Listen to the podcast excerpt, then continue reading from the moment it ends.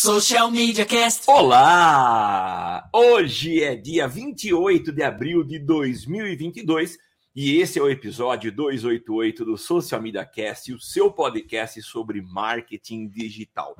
Você pode acompanhar as nossas gravações ao vivaço, que acontecem em dias não previstos, mas a gente grava. E você pode participar acompanhando a gente lá pelo Facebook, pelo pelo YouTube. Então você pode participar, interagir com a gente, vai ser sempre muito bom.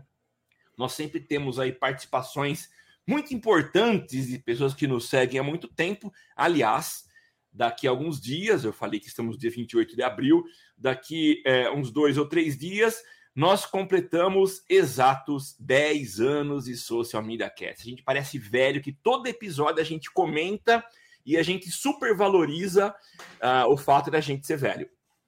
Mas legal é que a gente possa curtir isso, tá? Esse é um problema nosso e a gente ama.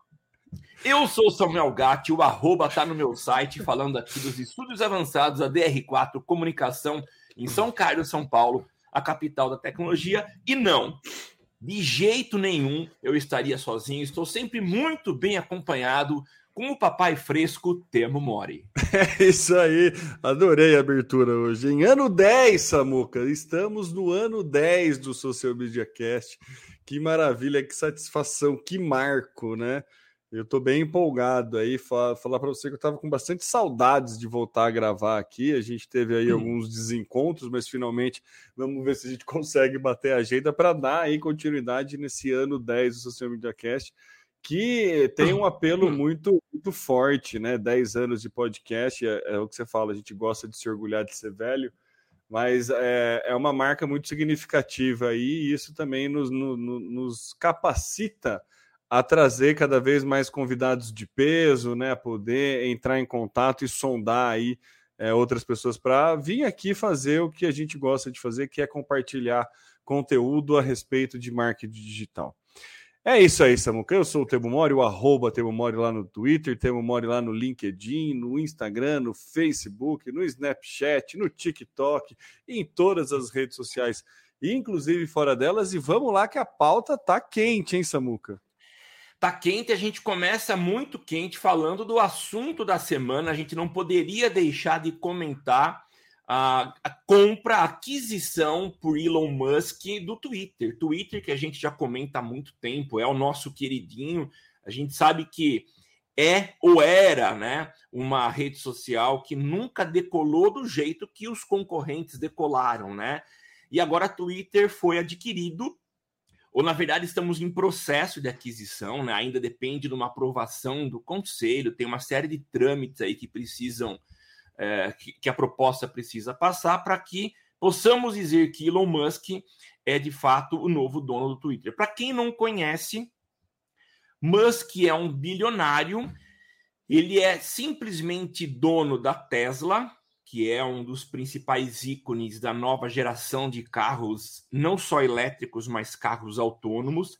Então é quem está na frente nessa corrida pelos carros autônomos. Ele também é dono, ele teve um sonho de querer mandar o homem para o espaço e está conseguindo fazer. Tem até, aliás, um documentário muito legal na Netflix que fala da trajetória do Elon Musk uh, até ele conquistar uma, um contrato bilionário com a NASA. E hoje ele é o responsável por lançar os foguetes para o espaço. E se alguém dizia que era impossível foguete dar ré, Elon Musk provou que é possível e é o que ele fez. Então, hoje, os foguetes que levam satélites, eh, homens e mulheres para manutenção da, da, da, do que a NASA tem lá no espaço e até as, os acordos internacionais que mantêm bases lá em cima, Elon Musk tem feito esses lançamentos. Então, o cara é um visionário. Quando ele coloca na cabeça que ele quer fazer alguma coisa, até o momento ele provou que ele consegue fazer, e o novo projeto dele é, é criar uma, uma, uma cidade ou um novo mundo em Marte. Então, esse é o novo objetivo dele. E aí ele não gostou das atitudes do Twitter, uh, meio que dando uns blocos nos tweets dele, Uh, então ele não gostou dessa censura, foi o que ele chamou, né, de censura, e aí ele tomou a decisão de comprar. Então, se eu não tenho a liberdade de escrever o que eu quero na rede social, eu vou comprar. E foi o que ele fez. O primeiro passo dele foi adquirir um, a, a, ações, então ele investiu, se eu não estou enganado, 17 bilhões de dólares na aquisição de uma quantidade de ações que o colocava como o investidor uh, individual uh, com o maior número de ações dentro da, da, do Twitter.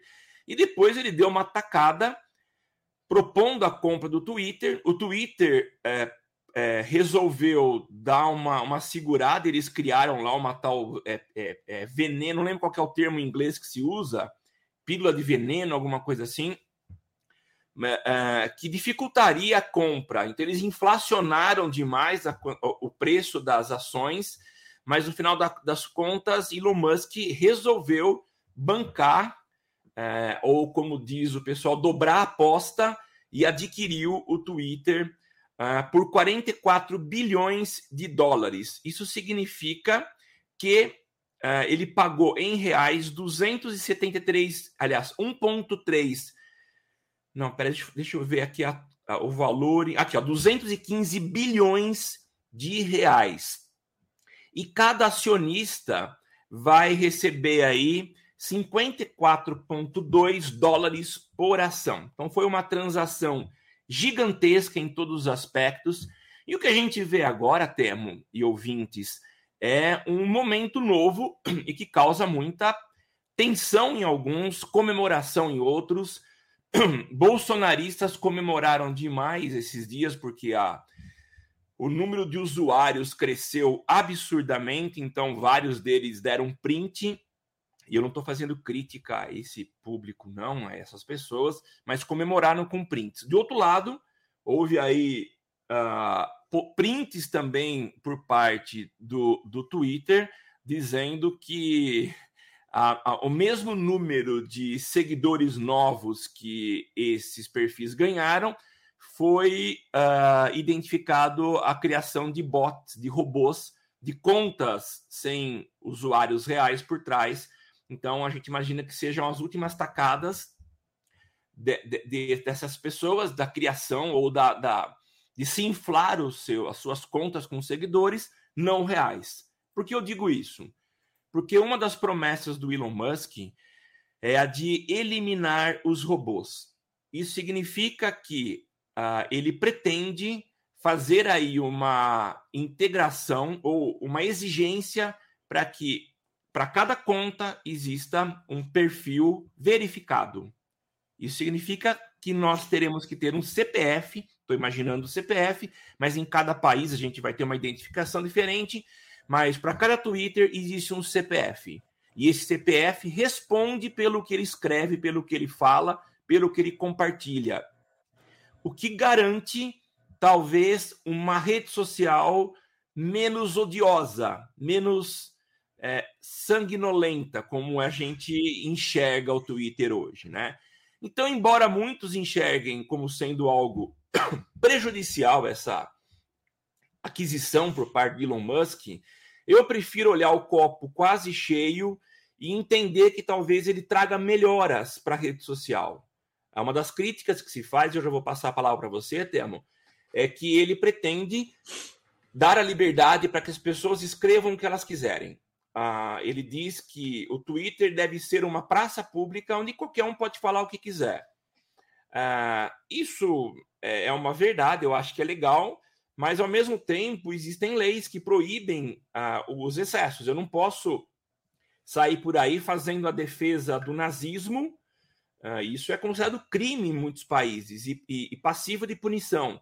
Então, embora seja uma rede em que ele pretende dar a liberdade para que as pessoas falem o que elas quiserem, há leis locais que punirão essas pessoas, principalmente agora uh, com essa vinculação de uma identificação do usuário a uma conta. Falei muito, Temo, fala você agora. Falou muito falou bem, viu, Samuca? Porque é, é, é, é, achei muito bom a tua colocação do, do, Eu, eu, eu, li alguns estudos, tá, algumas análises a respeito disso e estou acompanhando aí os últimos pronunciamentos do próprio Elon Musk lá no, no Twitter, né? Então, é, a gente tem uma visão meio enviesada de torcer para dar certo, porque a gente gosta muito do Twitter e a gente se sente muito lesado por não conseguir mais usar o Twitter por conta de tanto discurso de ódio que é. Eu, eu sempre brinco aqui no cast que assim, ah, se eu tô num dia muito zen, com muita paz, eu vou lá passar raiva no Twitter para ver uh, os, as coisas que estão acontecendo. Então, assim, é, ficou ruinha, né? Você tem que fazer um filtro muito bom da sua, do, do teu feed, da sua timeline lá, para você não ser impactado por discursos de ódio ou, enfim, qualquer conteúdo político que o Twitter virou, né? É, sobre o, o Elon Musk, assim, é, o que a gente tem que entender, o cara nunca entra para perder dinheiro, ponto, né? Ponto. Então ele vai tornar a coisa lucrativa de alguma certa forma ele vai ganhar dinheiro com isso. É, é, é, é, se tem, a gente tem duas certezas que né, no, na vida, né? Uma que vamos morrer, outra que o Elon Musk não entra para perder dinheiro. então, assim, ele não, não, não, investiu 44 bilhões porque estava sobrando 44 bilhões. Né? Inclusive, esses 44 bilhões, que é 50, quase 50% a mais do que o preço que o Zuckerberg pagou no WhatsApp. Né? A, a, título de comparação, o WhatsApp foi vendido acho que por 30 bilhões, se não me engano, sendo que desses 30, coisa de 20 foi em, dando ação para os funcionários. Acho que vale essa pesquisa aí, ou 20 bilhões, agora eu não lembro. E você lembra quanto foi pago no, no, no Instagram? Não lembro do Instagram. E, e, foi assim, um, a gente achou que absurdo. Um bilhão. Um bilhão. Um bilhão. Nossa, não é nada, né? Perto dos 44. Mas então, aí a gente vê o, o que, que o Elon Musk está, por esse movimento dele, né, de, de driblar, de ser acionista, ele já anunciou que pretende comprar e, e, e não tornar mais público para não ficar, não tornar, deixar o papel do Twitter na bolsa, para ele poder ter, assim, autonomia de tomada de decisão e não depender de ficar entregando resultados, é, de cada quadrimestre, a cada trimestre para acionistas. Então ele já, já declarou isso, que ele pretende aí é, privatizar o Twitter, né? Então, é, porque é, é, aquilo, né? O cara ele está comprando, ele tem a ciência do que ele precisa fazer para ganhar dinheiro e ele entende que as mudanças que ele quer fazer, os acionistas, ele não quer que atravanquem as mudanças que ele está querendo colocar, né? A principal mudança que eu, tô, que, eu, que eu vejo com bons olhos, né, na, no papel, na teoria, é essa de todos os perfis têm que ser verificados. Quando a gente fala de todos os perfis serem verificados, todos os perfis necessariamente serão vinculados a um humano, tá? É, isso, em tese, acaba com bot e acaba com perfil fake. E isso, em tese, ajuda a desinflar trend topics, né, que, que, que, é também um problema, né, uma métrica ali de sucesso se o assunto. Então, dá, traz uma realidade a respeito do que efetivamente está sendo falado. E Sim. traz uma realidade do peso né, de pessoas a favor ou contra determinado é, assunto. Então, isso é um ponto positivo. O ponto negativo é que, assim, né, eu a, a, existem formas de você burlar, do mesmo jeito que tem cartaz na rua falando que pega seus pontos de multa é, na CNH, podem ter pessoas oferecendo CPFs para virar perfis né, zumbis. Não seriam Sim. fakes, mas seriam como zumbis. Então é possível dar uma driblada, mas já dificulta bastante o processo. Então, eu acho que isso é, é, é legal. O próprio Elon Musk, ele, ele fez um Twitter falando que a Trust, né, que é a, a, rede social do Trump, está em primeiro lá nos Estados Unidos, justamente porque naquela rede social é, não tem censura, é permitido falar o que quiser. E ele está batendo muito nesse, nesse discurso do, do, do, do discurso livre, né, da liberdade de expressão. Mas ele também ressalta que a liberdade de expressão dentro das leis de cada país. Então, por um lado, é legal, porque ele está pedindo para acabar com bots e perfis fakes, vai responsabilizar quem está falando pelo que está falando, mas, e aí a gente traz para o nosso cenário brasileiro, a gente sabe o quão moroso é a justiça brasileira até penalizar alguém por algo, o estrago já é feito. Então, assim, assim eu, eu vejo com bons olhos, tá? Eu acho que isso é bom para o Twitter. Independente dessa artimanha da galera fazer, esperando né, a justiça agir, pagar uma multa, eu acho que isso dificulta, porque hoje está muito, apesar do Twitter bloquear, é, banir o Trump e, e bloquear algumas coisas, ainda não está sendo eficiente né, para conter discursos de ódio. Então, ele jogando essa, essa, essa toada, ele traz de volta os discursos extremistas, mas ele responsabiliza os, as pessoas que fazem os discursos. Então tá, tá numa bola dividida porque tá a galera falando, não, vai voltar os extremistas, né? Mas em outro lado, os extremistas teriam que ser responsabilizados pelo aquilo que eles fazem. Enfim, né? Tá, tá. É, na, a, a, polêmica está muito né, pautada nesse, nesse tópico aí da liberdade de expressão e de como vai ser o uso do Twitter. Tanto é que o próprio Jair Bolsonaro retuitou um tweet do Elon Musk falando dessa questão da liberdade de, de, de, de expressão, que ele é contra a censura. Falando de plataforma, tá? Vamos, vamos mudar um pouco, sair da, da a gente sempre fala da dificuldade do Twitter de inovar em algumas coisas, né? Então, o Elon Musk aí, ele traz essa possibilidade de inovação muito latente quando coloca qualquer empresa sob o guarda-chuva dele. Então, a gente pode sim esperar algum tipo de inovação. Ele já falou que provavelmente vai quebrar os 280 caracteres, tem, vai ter algumas mudanças aí, pretende fazer algumas mudanças. É, criptografia de ponta a ponta nas mensagens é, diretas então é outra mudança de segurança. Então ele está desenhando alguns, né? Vai sim, é, pretende se adequar às leis de proteção da União Europeia para poder funcionar em todo mundo, que a lei da União Europeia é a mais rígida, né? rígida, né? Mais rígida do que nos Estados Unidos. Então ele pretende se adequar na da União Europeia. Então assim, ele está ele tá jogando o jogo muito bem. Assim, ele está jogando o jogo muito bem, está se respaldando de coisas muito legais. E ele adora polêmica, né? Ele usa o Twitter justamente para isso, uhum. então ele, ele, ele, ele gosta disso, né? Então ele, ele acha que esse tipo de, de público dentro da rede social faz bem para a rede social ele até tweetou falando que a próxima passo é comprar a Coca-Cola e vai colocar cocaína de volta na Coca-Cola, sabe? é louco demais, cara. Sabe? E daí fizeram uma montagem falando: ah, a próxima coisa que eu vou comprar é o McDonald's para fazer todas as máquinas de sorvete funcionar.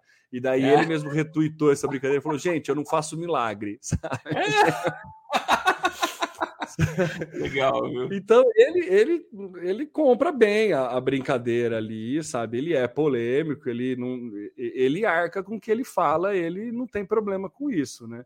Resta saber como que os outros, os outros que falam o que querem vai arcar com, com, com o que vai acontecer, né? Como isso vai funcionar. Eu temo muito particularmente, vejo com bons olhos essa aquisição para o Twitter. Eu acho que, que, que é uma mudança aí que pode dar um, um bom gás para o Twitter aí, que é uma ferramenta muito legal. Enfim, já rasgamos bastante o verbo para o Twitter aqui. Rasgamos bastante seda para o Twitter aqui.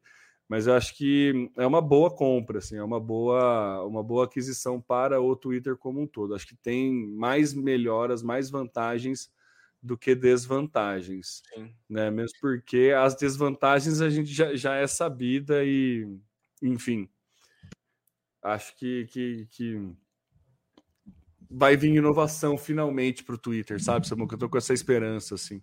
Ele tô. comentou de deixar tornar o algoritmo mais transparente. É, é isso também é tornar público o algoritmo, coisa que nenhuma rede social faz, e ele tem cacife para isso. Ele, ele tranquilamente deixaria. É. Então poderia mudar aí a regra do jogo de todas as outras redes sociais e começar a incomodar outras redes sociais de, de coisas obscuras que, este, que existem em outras redes sociais. Isso, é. então é. tem um efeito colateral na mudança não só de nós publicitários, né, perfil, mas na mudança do uso de redes sociais como meio de comunicação. É. Né? Então, acho que esse também é um ponto que tá, não está tanto sido falado, mas que se ele torna público o algoritmo e começa uma campanha para que outros tornem, e a rede cresça muito por tornar público, né, os concorrentes vão, vão começar a analisar o quão não é interessante tornar público, enfim.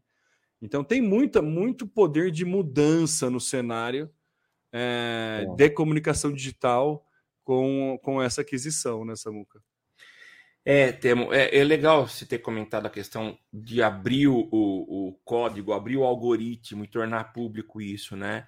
Para nós que, que, estamos aqui na ponta, quer dizer, a gente não chega na profundidade de entender o algoritmo, mas a gente sabe o quanto eles são criticados porque eles definem, ele, na verdade, os algoritmos têm conduzido uh, a vida de muita gente, né? Então tem muita gente que, que acaba tomando decisões sem saber que foram influenciadas pelo algoritmo. Então, quais são os critérios que faz que, que, que me dão a relevância de uma postagem em detrimento de outra? A gente sabe no Face na Meta que se tem a questão de relevância do post versus é, quando ele foi a, a, postado, né? Então, ele é recente ou antigo. Então, existem alguns critérios que são adotados aí, que é aquela máscara, aquela, aquela, aquela, aquela frente que a gente sabe, mas não sabe a profundidade, né? Aquela então, cortina de fumaça, né? É uma cortina de fumaça, ó. Dá para ver um pouquinho? Dá, é o que a gente pode mostrar. Mas é. o que está por trás disso é que é o problema, né? E quando ele vem e ele diz que vai abrir e liberar o algoritmo, isso é, torna, ele mostra, ele exibe o que está por trás e o que, enfim, isso que pode mudar muito no comportamento das pessoas e, e tornar a ferramenta muito mais transparente, que é o que falta nas outras. Eu acho positivo. Vamos ver no futuro o que isso vai trazer de consequência, não apenas para o próprio Twitter, mas também para as outras, né? Eu fico muito com medo com decisões que são feitas à revelia, porque alguém meio maluco resolveu fazer. Prova disso foi a, a, a implosão do. Qual que é o nome dele mesmo? Do. Que tinha prefeitura, tinha o check-in. Ah, aí, o Foursquare. Foursquare. O Foursquare tomou uma decisão de que ele era uma ferramenta muito legal é, de, de classificação de locais, recomendações e, ao mesmo tempo, gamificação. Né? E eles resolveram dividir. Quem hoje, quem hoje usa a, a, a ferramenta, as ferramentas? Ninguém. O Foursquare ou Swarm, né? Swarm, a gente nunca coloca na, na, no plano de mídia nosso, mais, né? Então, então é bom tomar muito cuidado quando você vai mexer é, de forma muito radical com a ferramenta para não perder as características que a fizeram ser do que elas são. É, então você fala em aumentar o número de caracteres. Beleza, aumentou-se de 140, que eu acho que realmente era pouco, mas era a forma em que o Twitter foi criado. Aumentou para 280, está ok. Mas vai virar uma ferramenta de textão? É, então, o que ele pretende fazer com a ferramenta? A, a, o simples fato de abrir o algoritmo, acho que é muito radical. Mas é legal para a gente entender. Mas acho importante, é quem sou eu para dar conselhos para Elon Musk? Mas acho que seria legal que as coisas fossem feitas com muita parcimônia. É, Samuca, eu, o Elon Musk não é muito conhecido por ter parcimônia, né? mas, mas eu, eu entendo a tua, a, a tua preocupação aí. É, realmente se deixa, fica né, a critério de uma pessoa só tomar todas as decisões, pode Isso. vir qualquer coisa, né? Mas, assim, de novo, partindo do pressuposto que ele é conhecido por não entrar para perder dinheiro, né? Ele já até cogitou mudar a forma de monetização, tirar a publicidade, cobrar assinatura, né? Não sei se ele cogitou isso, mas dentro das, das análises que eu, que eu li, é, é, ventilou essa possibilidade, que é um modelo que funciona bastante nos Estados Unidos, né? Mas assim, hoje 90% da receita do, do, do, do, Twitter é publicidade, e aí ele está falando que vai tirar a publicidade, né? Então, assim, ele está se cercando de uma forma para garantir que ele pode tomar todas as, as ações, né? Ah, vão voltar extremistas. Se voltarem os extremistas e, o, e os discursos de extre, eh, extremos, as marcas podem fugir tudo bem, eu posso cancelar a publicidade. Então, ele assim, ele está mostrando que é o dono da bola mesmo, que vai fazer o que ele, o que ele bem entender com a ferramenta. Sim. Né? Provavelmente para ganhar mais dinheiro, né? Como, como isso vai acontecer, é que resta a gente aqui especular e esperar. Né? Eu, eu ainda vejo com bons olhos, né? Espero não estar enganado, mas vejo com bons olhos essa aquisição. Só lembrando para a gente já partir para o próximo assunto, que ele não tirou os 44 bilhões de dólares do bolso dele. É, metade é dinheiro dele, com garantias que envolvem até a Tesla, tá? E outra metade ele fez um empréstimo. Então é engraçado você ver um cara que é o mais rico do mundo fazendo empréstimo. Mas foi assim que ele uh, apresentou aí o quanto dinheiro ele tem para efetivar a compra. É. Pois é, né? Dinheiro faz dinheiro nessa muca. Até empréstimo Vai. o cara consegue pedir porque ele sabe que vale mais a pena ele pedir emprestado do exatamente. que, enfim, do que usar recurso próprio. É. Vamos lá então. Ogilvy não vai mais trabalhar com influenciadores que editam suas imagens nos anúncios. Nossa, tema. Interessante isso, né, Samuca? Eu vi aí essa, essa notícia principalmente no, no Reino Unido, né? A Ogilvy do Reino Unido, ela decidiu que não vai contratar influenciadores que fazem qualquer tipo de edição no, no seu rosto e na sua, no, nos seus corpos. Né? É uma atitude bem é, saudável, eu entendo, é, da Olive, que é um, um, grande aí, contém grandes contas, né? um grande ícone da publicidade. É, fazer esse tipo de ter esse tipo de posicionamento, né, em detrimento a, a toda essa instagramantização do mundo, né, Samuca? Uma perfeição, né? Uma busca por corpos e formas ideais que é tão prejudicial, né, para tanta gente. É, e aí os influenciadores também precisando, cada meu, cada um sendo mais dentro desse padrão de estética e beleza, aí chega um grande ícone aí da publicidade e fala, ó, eu não vou trabalhar mais com pessoas que editam os próprios corpos, eu quero trabalhar com pessoas reais. É, eu gostei muito desse posicionamento, espero que, que, que, essa onda cresça, mas eu acho que mostra uma preocupação, principalmente uma preocupação com a saúde mental e, e, e como é, as marcas que eles atendem querem ser vistas, né? Porque com certeza é uma necessidade aí, é um, é um posicionamento vindo também de uma, de uma vontade das marcas que eles atendem, né? Não vamos ser ingênuos de pensar que é só uma questão aí que não tem nada econômico, né? Não tem nenhum é. viés econômico. Mas que bom que o viés econômico está levando para isso, né? Para a gente aí valorizar cada vez menos as edições na, na nos rostos e na, nos corpos aí dos influenciadores que, que você achou disso, Samuca? Nossa, eu achei muito legal o tema. Engraçado que ontem eu estava dando uma aula sobre é, planejamento de marketing digital e a gente tocou num assunto. É, é, então, o que, que eu faço? Eu peço para os alunos sugerirem uma empresa, um case deles para a gente fazer, construir junto aí um planejamento de quais ações a gente pode fazer. E surgiu o assunto de uma clínica de harmonização facial né?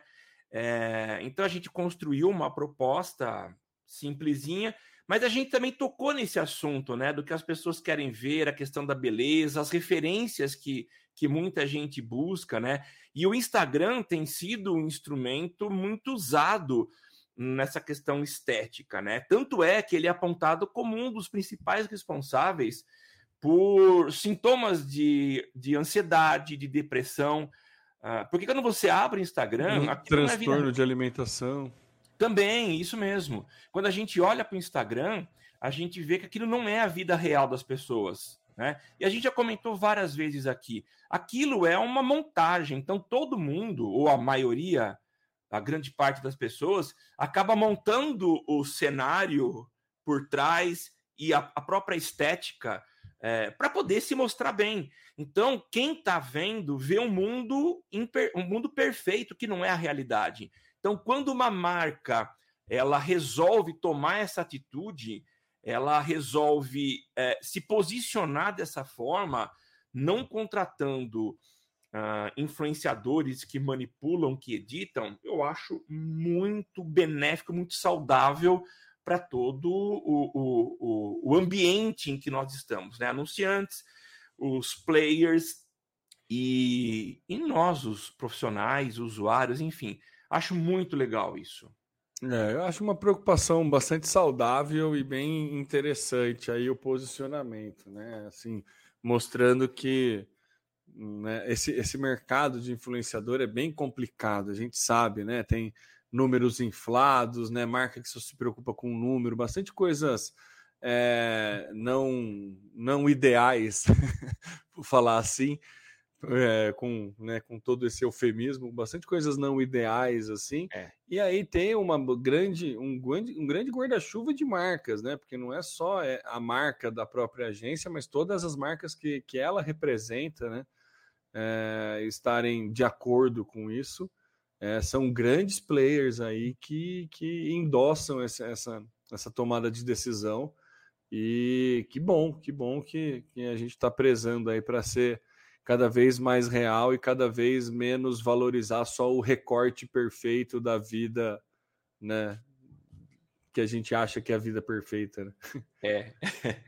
é. E tem gente também que é o contrário, né? Que, por exemplo, vai no, no, pro hospital. Nossa, agora que eu tô na cama, cheio de, de, de acessos no braço, faço aquela cara de dó é, para valorizar a situação complicada que ela tá vivendo, né? Tem muito caso, né, da galera que vai fazer trabalho voluntário para ficar tirando foto de que tá fazendo trabalho voluntário. Tem até uma crítica a respeito desses trabalhos da galera que vai para a África em ajudas humanitárias e fica mais preocupado em tirar foto do que efetivamente é, fazer, a, em expor o quanto ele está ajudando do que efetivamente ajudar, né?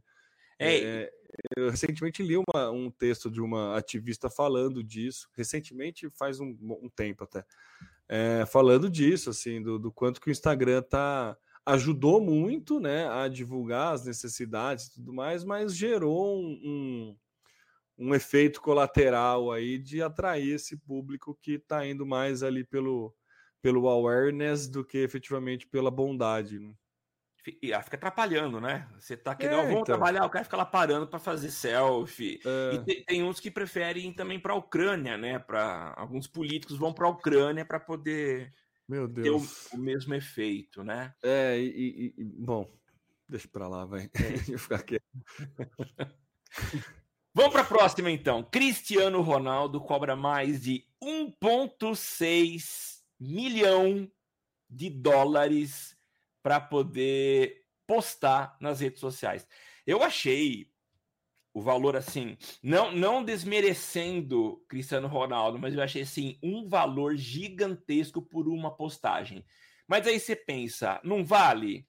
Provavelmente vale, porque o cara é uma referência. Cristiano Ronaldo é hoje o principal jogador de futebol do mundo. É um cara que talvez as pessoas com exceção da Coca-Cola, as empresas não tenham medo de anunciar com ele, porque ele tem uma vida super regrada, um cara de família que dificilmente vai se envolver em escândalos, né? Citei a Coca-Cola porque é, não lembro se em que evento foi, ele foi dar uma coletiva de imprensa e ele tinha, tinha acho, algumas garrafas de coca em frente no balcão, ele colocou de lado e meio que diz assim: isso aqui não é legal de se tomar, é para tomar água, né? E aquilo é. É, bombou, viralizou aquela, aquela atitude dele, né? Mas ele é alguém que talvez seja interessante de se anunciar. Mas o anunciante precisa ter bala na agulha, né? Porque é 1,6 bilhão. E aí eu tive a curiosidade de entrar no, no perfil do, do Instagram do Cristiano Ronaldo para ver as marcas que anunciaram. Que estão trabalhando, que, que pagaram. É, geralmente são marcas que têm algum vínculo com ele, algum produto em que ele empresta o seu nome para a marca. E então só por aí dá para ver o quanto que esse cara deve ganhar, além do que já ganha do time, do uso da imagem pelo time. Então assim, o cara tem muita grana, muita grana. E aí, continuando essa análise, em quem está em segundo lugar é, com, é, cobrando 1,5 milhão é um, um, ator americano que é o Dwayne Johnson, conhecido como The Rock. É um ator super famoso, tem vários filmes aí, uh, e ele também está nesse ranking. Falando dos brasileiros, uh, uh, o volume financeiro já, já reduz consideravelmente, para ser mais preciso, a metade. O que cobra o maior valor é Neymar Júnior, ele está na 16 posição e ele cobra 824 mil. Depois vem, e eu fiquei surpreso, né? Ronaldinho Gaúcho. O cara já está longe do futebol há muito tempo, mas pelo que eu tenho visto, ele é venerado aí fora, né? Uh, recentemente ele postou no seu Instagram uma imagem dele lá assistindo um, um jogo de basquete americano, sendo ovacionado pela torcida, homenageado por um jogador. Então, o cara ele continua sendo muito valorizado, né? E aí depois a gente tem também uh, de brasileiro Caio Castro, Camila Coelho, que é uma influencer muito conhecida, e Graciane Barbosa, conhecida também pela sua força. Uh, é isso, Temo. O que, que você achou desse, desse ranking aí dos valores cobrados? Eu, eu, tudo, eu sempre tenho essa, né? Quando alguém fala, nossa, mas isso é muito caro, como pode, né? Isso ser tão caro? Eu sempre respondo, ó, é tão caro porque tem gente que paga. e se tem gente que paga, tem gente que enxerga valor, tem gente que re recolhe valor depois de pagar isso. Então quer dizer que o cara gera valor, por é. isso que ele pode cobrar esse tipo de, de, de, de, de custo, né? Por isso que ele pode ter esse tipo de valor né? É, é, o ciclo do, do valor. Você cria valor, entrega valor, depois colhe valor. Né? É isso. O Cristiano Ronaldo ele faz isso muito bem, é, dado toda. Meu, ele vai continua quebrando recorde. Ele é um cara extremamente regrado. É, se você quer que a tua empresa é, tenha colhe na imagem de disciplina, entrega, sabe, de liderança. Ele é isso, levou Portugal para a Copa de, sabe, tá tudo assim. O cara é, é o espelho disso. Ele movimenta esse, esse, esse valor, então nada mais justo do que se tem gente querendo pagar, nada mais justo que ele cobre. É, a gente fica assustado com a cifra, mas é, né? A cifra para quem tem muito não é tanto, né?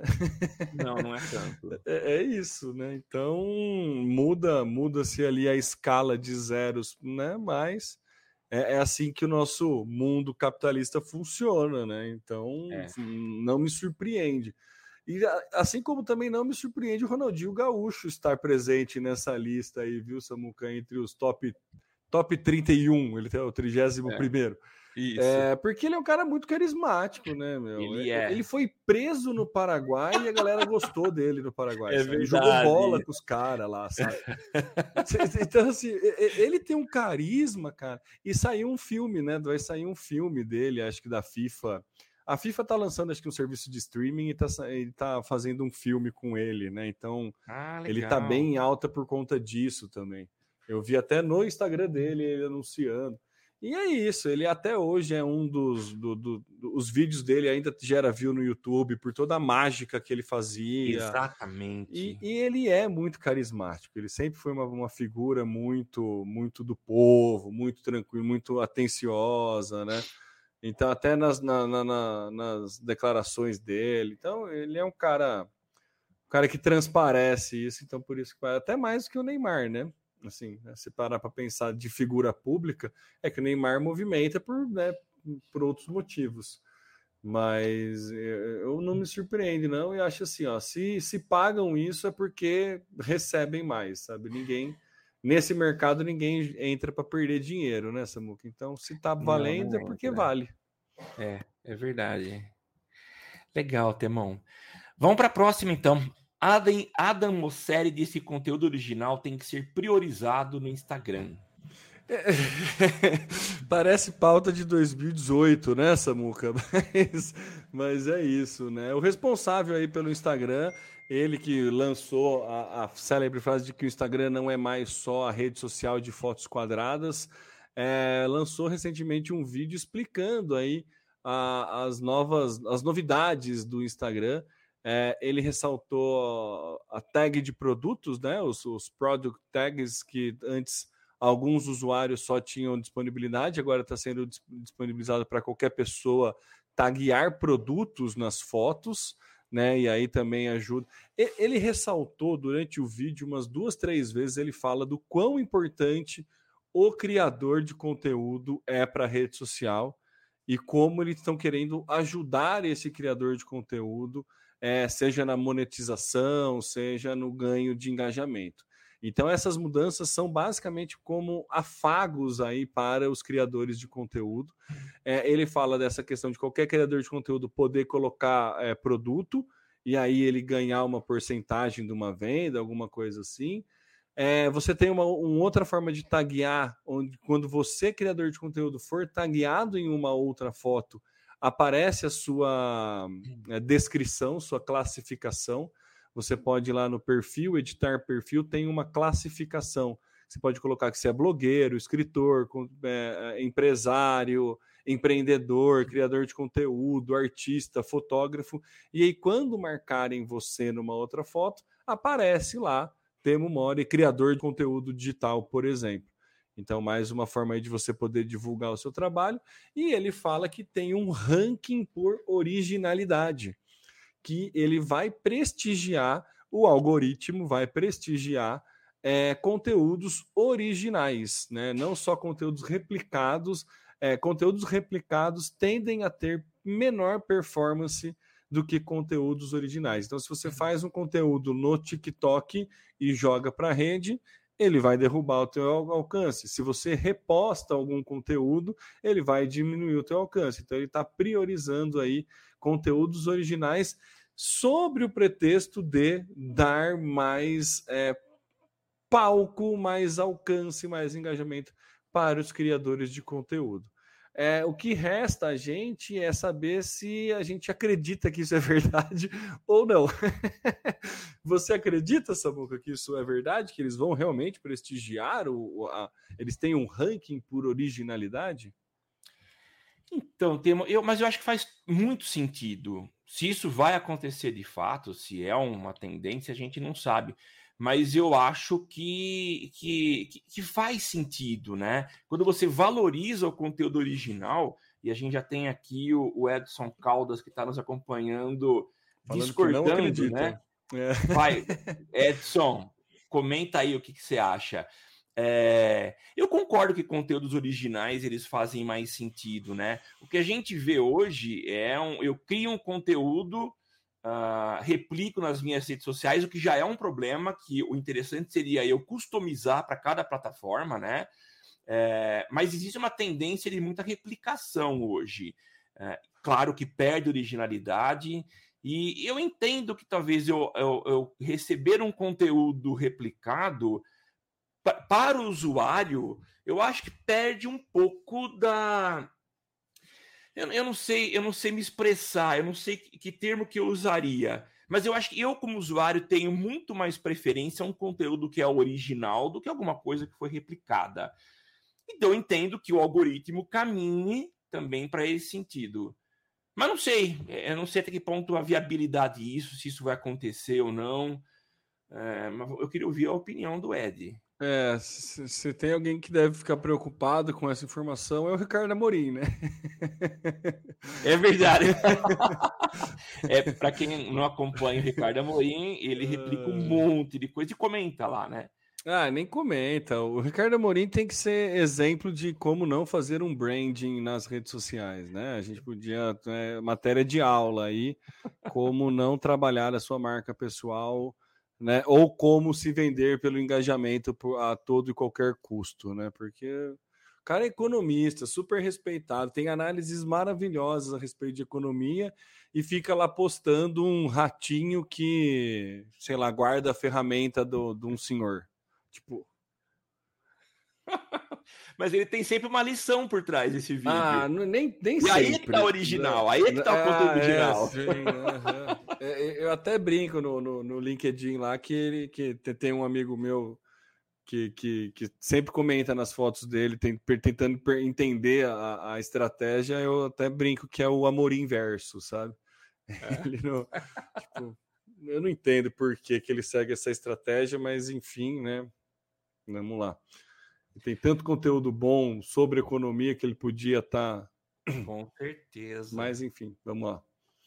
É... Vamos, pro, vamos pro último agora, Temão. Metaverso faz Tio Mark ficar obcecado e o Ensinas faz uma análise bem legal. Ó, oh, Samuca, eu vi essa, esse conteúdo numa postagem do Guilherme Ensinas, tá? Eu recomendo aí quem não acompanha ele acompanhar. Ele faz um conteúdo muito legal é, no Instagram. Então eu vi, eu, eu achei essa pauta através dessa análise que ele fez. A pauta basicamente fala o quanto que os próprios funcionários da Meta estão falando que o Zuckerberg está ficando maluco, obcecado pelo metaverso e que, de acordo com o funcionário, a postura está fomentando a desorganização e a ansiedade na empresa. Alguns trechos da coisa. As pessoas realmente não sabem o que entregar ou no que trabalhar porque ainda não há uma estratégia coerente. Então, assim, a gente vê uma alucinação do Zuckerberg por uma questão é, do metaverso. Ele já gastou uma baita grana em 2021, disse que vai gastar a mesma grana em 2022. E os próprios funcionários não estão entendendo para onde vai, para tudo vai, né? Então, assim, tá, tá, tá aquele negócio do. Do meu, para onde eu vou, sabe? O que, que eu vou fazer?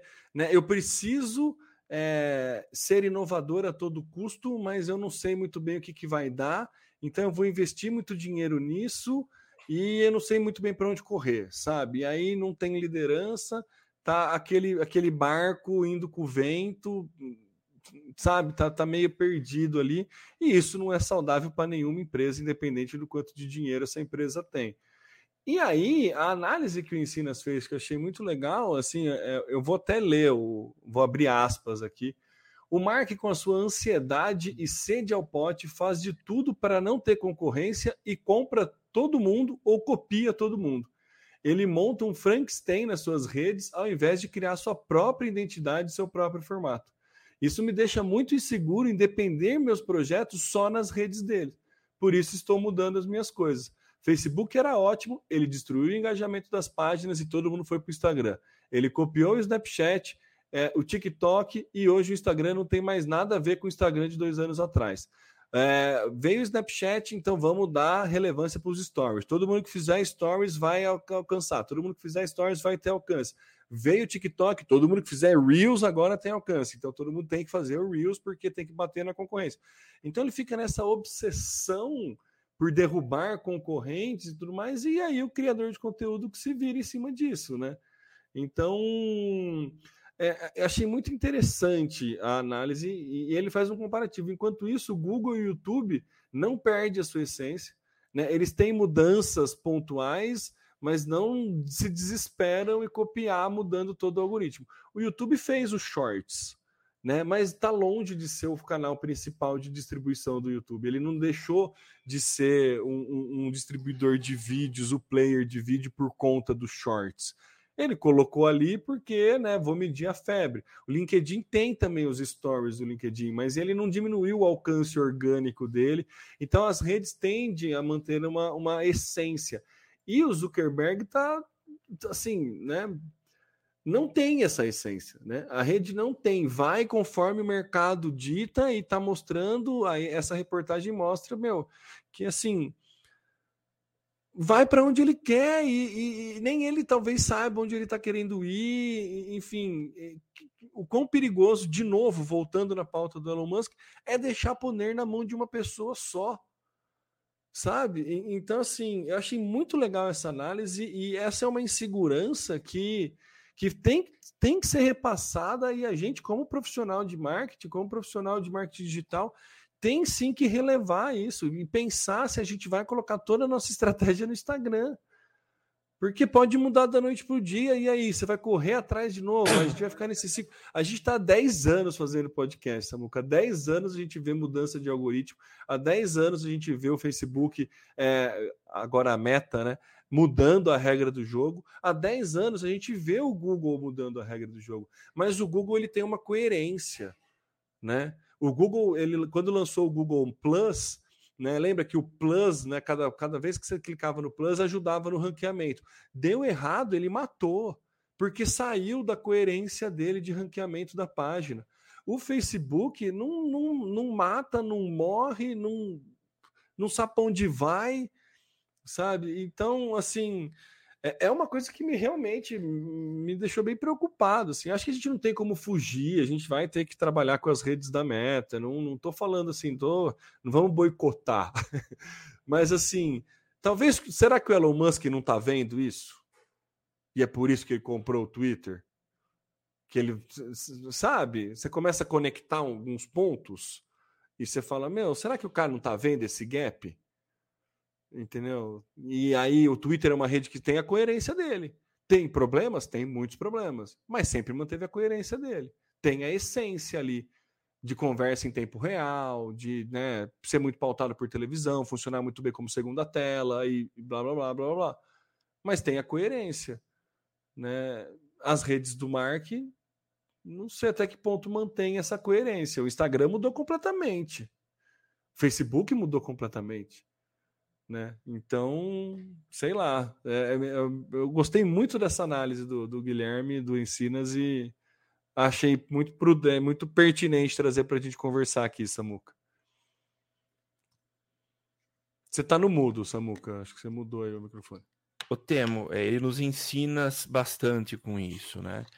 Não, não podia perder essa oportunidade. Não podia, é tipo, temo que tal coisa possa é, acontecer. É, exatamente. É, é. Ele, ele, assim como eu, se ele ganhasse um real para cada vez que fizesse essa piada. Nossa, tava aqui. Ia mandar um homem para Marte. Mas, ó, é, eu, eu, concordo. Nossa, você fez, eu não tenho nem muito o que falar, mas o, o que eu vou comentar antes de colocar aqui o comentário do Vitor Limberopoulos Uh, Vitor Ribeiro Pouso, ó, que, que honra a presença. Não, é uma honra. Que saudades. Eu, Nossa, eu já fui até buscar. Ah, ele é. participou conosco lá no comecinho, episódio no número 12. Episódio 12 ele participou? 12. Caramba. Setembro de 2012. Nossa, era um menino. Tá na hora de voltar, um menino. Olha só, 2012, Mas, ó, caramba. É, o que eu acho, a gente volta, e você já citou o, o Elon Musk, que foi nossa primeira pauta, eu acho que está muito ligado. É, se a gente fizesse talvez uma análise psicológica de Elon Musk e Mark Zuckerberg, a gente veria que talvez eles têm traços muito parecidos, né? Uh, e acho que um deles é essa questão de causar a, a ansiedade em quem está debaixo deles, né? Se a gente falar do time que está ligado, diretamente a ele, eu imagino que a ansiedade vai lá em cima. É, o Elon Musk está propondo alguma coisa que, humanamente falando, é impossível de se fazer, que é você mandar o homem para Marte. Existe uma série de questões de ser um ambiente inóspito, de ser algo que não foi feito para que o ser humano viva. Mas ele está colocando essa pressão em cima dos seus colaboradores diretos que eu quero levar o homem a Marte. E provavelmente ele, ele faça isso, mas a um custo muito alto. Você imagina a tensão que esses caras ficam para poder entregar o resultado que o cara quer. Uh, e aí a gente vem agora para a meta e essa pressão do Mark. Ele olhou algo lá na frente. Eu não acho que ele está errado em buscar como referência algo que estava na frente. Um, um, exemplo que eu costumo dar em sala de aula, eu já dei aqui, são os desfiles de moda que a gente assiste lá em Milão. Ninguém usa aquela roupa na rua. As roupas que eles apresentam na passarela são absurdas, são esquisitas, mas elas apontam tendências. O problema é que o Mark ele quer que a gente visse essa roupa, mas ela está muito distante. Maravilhoso. É, e, e, não é isso. Então ele está colocando a régua muito lá em cima. E eu imagino o que acontece com esses colaboradores dele e também a nós, né? Uh, fica complicado para a gente pensar qual vai ser o primeiro passo, se a gente pode, de fato, fincar a bandeira numa estratégia que vai seguir aqueles passos que a gente não sabe se vai dar certo, se vai continuar, o que, que vai acontecer. É, enfim, deixa eu colocar aqui os comentários que a gente tem várias participações aqui. O Vitor, esse post do Gui bombou, achei ótimo também o conteúdo criado e ele complementa. Falou tudo, temo, o Google tem mais consistência e coerência nas ações. A meta fica tão perdida que até nós ficamos com dificuldades de, de traçar estratégias eficientes. Exatamente isso. E o nosso amigo Edson Caldas, o maior erro do profissional de comunicação hoje em dia é centralizar a própria marca em terceiros, seja qual for a rede. Se centralizar, a chance de perder mercado é sempre iminente. Sim, faz todo sentido, né? É, é, é que é, é muito fácil, né? Você já tem aí um público conquistado, uma plataforma programática lá prontinha para você usar e não se valoriza.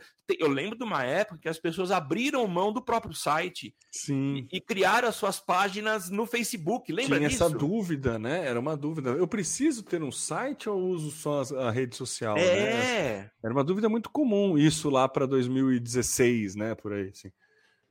E o, o, o, o, Ed complementa: Elon e, e Mark, se fizer uma análise psicológica, pode mandar prender ambos. Sim, certeza. Mas é, é isso, né, Samuca? É deixar muito poder na mão de. muito centralizado, né? É. E assim, o, o Mark Zuckerberg, ele, ele. Eu li uma análise do Meta que eu achei muito legal, assim, dessa, dessa questão do metaverso que na verdade não é que a gente vai viver num ambiente totalmente eh, imerso virtual, é que a nossa vivência virtual hoje em tempo é, muitas vezes é maior do que a vivência real. Então isso é uma mudança de paradigma. O Zuckerberg enxerga isso e ele está investindo nisso porque ele entende que isso é realidade. Ponto. Né? Mais tempo vamos ficar virtuais do que reais. Né? Então, nosso trabalho é virtual, nossa, nossa, é, nosso lazer é virtual, nosso entretenimento é virtual. Então, nossas se viagens, estamos. Nossas viagens. É. Então, assim, se estamos tão imersos virtualmente, nada melhor do que trazer uma boa experiência né, para esse ambiente virtual. Ótimo, faz do, coerente total. Se tem uma coisa que o Mark sempre foi coerente, prezar pela boa experiência do usuário nas próprias redes, né? Então ele sempre tratou isso, né, se preocupou muito com isso.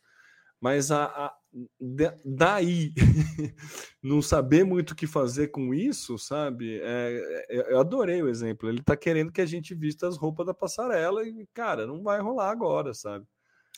O tema, tem um outro agora. detalhe também, é, até para não deixar a Google de fora é, eu acho que a pressão no Vale do Silício é muito grande por inovação, por entregar cada vez mais algo mirabolante.